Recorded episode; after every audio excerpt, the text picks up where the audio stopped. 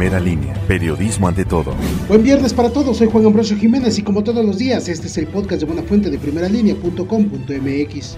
Debido a las denuncias registradas por parte de diferentes municipios sobre la supuesta vacunación contra el COVID-19, el jefe de la jurisdicción sanitaria número 10, Héctor Hugo Altamirano Díaz, alertó que hasta el momento no existe ninguna vacuna contra el virus, por lo cual pidió a la ciudadanía no hacer caso a este tipo de rumores y si llegara a detectar alguna persona que diga que están realizando esta vacunación, la denuncian de manera inmediata ante la Regiduría de Salud de su municipio.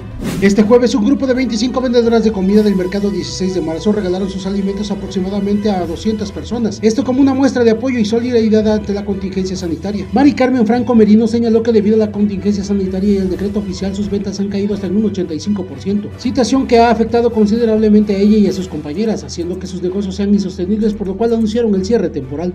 Tres personas heridas, entre ellos dos agentes de vialidad y daños materiales, dejó como saldo el impacto entre una patrulla de tránsito municipal y una camioneta particular. Esta última derribó una de nomenclatura. El accidente fue registrado a las 15.30 horas de este jueves sobre la avenida Baja California de Nayarit, de la colonia México.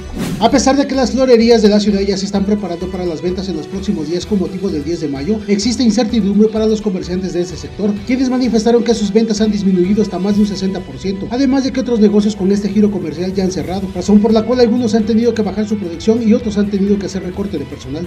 La lluvia y el granizo que azotó a la ciudad de Tehuacán el pasado lunes 5 de mayo dejó afectaciones al campo, principalmente de hortalizas y maíz elotero, siendo 304 hectáreas las dañadas, motivo por el cual solicitarán el apoyo ante el gobierno del estado. Eusebio Almedo Patiño, director de Desarrollo Rural y Agricultura y Ganadería, dio a conocer que las lluvias afectaron a juntas auxiliares de Santa María Coapan, San Cristóbal Tepetiopan, Magdalena Coayucatepec, San Pablo Tepetzingo, Santa Cruz Acapa y San Diego Chalma. Estas tres últimas fueron las más perjudicadas. Pese al exhorto de las autoridades a los comerciantes para que acaten las disposiciones sanitarias y el decreto estatal, taqueras y comerciantes mayoristas han mostrado renuencia por lo que se tomarán otras acciones. Carolina Martínez Guzmán, directora de Fomento Comercial, dio a conocer que se trata de 16 taqueras provenientes de Santa María Coapan y 50 comerciantes mayoristas que vienen de Huisculotla.